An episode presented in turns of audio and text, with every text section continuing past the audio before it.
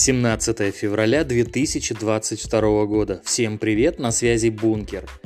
Представляю вам новость, которая, на мой взгляд, рассказывает о ковиде и постковиде абсолютно все.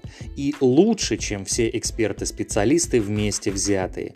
Итак, Некий заместитель директора по научной работе Центрального НИИ эпидемиологии Роспотребнадзора, член-корреспондент Российской Академии Наук, рассказал, что постковидный синдром в зависимости от состояния здоровья человека может сохраняться вплоть до года после перенесенной коронавирусной инфекции и сопровождаться всевозможным спектром симптомов.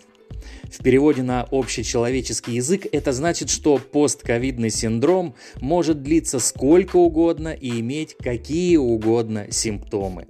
И вот эта информация как нельзя лучше характеризует вообще все, что происходит в мире. Что угодно, как угодно, когда угодно. И не надо больше никаких умных слов.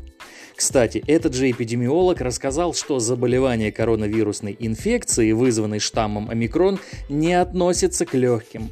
Госпитализация не падает, она растет не только потому, что этот штамм более заразен и поражает больше людей, но и потому, что статистика по тяжелым случаям примерно такая же, что и при заражении штаммами-предшественниками. Так что никакого вам легкого омикрона.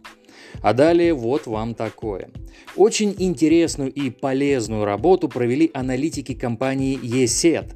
В общем, они выяснили, что каждое пятое электронное письмо в России отправлено мошенниками.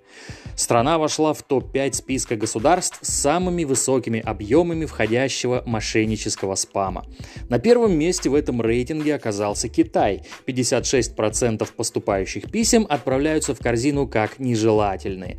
Следом расположились Сингапур, Аргентина и Индия.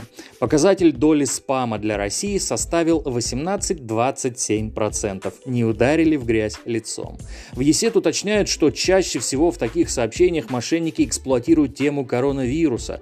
В частности, они предлагают получить государственные льготы или выплаты от имени государственных органов. Цель мошенников – выманить персональные данные россиян, в том числе банковские. Ну и напоследок новости из мира людей и некоторых животных. В Австралии детям пришлось забираться на дерево ради спасения от огромного крокодила. Восемь детей в возрасте от 11 до 14 лет играли возле реки Magnificent Creek. Неожиданно к ним подобрался пятиметровый крокодил. Чтобы спастись от хищника, дети забрались на дерево. Полицейские одолжили у местного жителя лодку, чтобы эвакуировать детей, а когда они попытались снять их с дерева, крокодил появился вновь. В конце концов, детей удалось спасти. На сегодня все. Конец связи.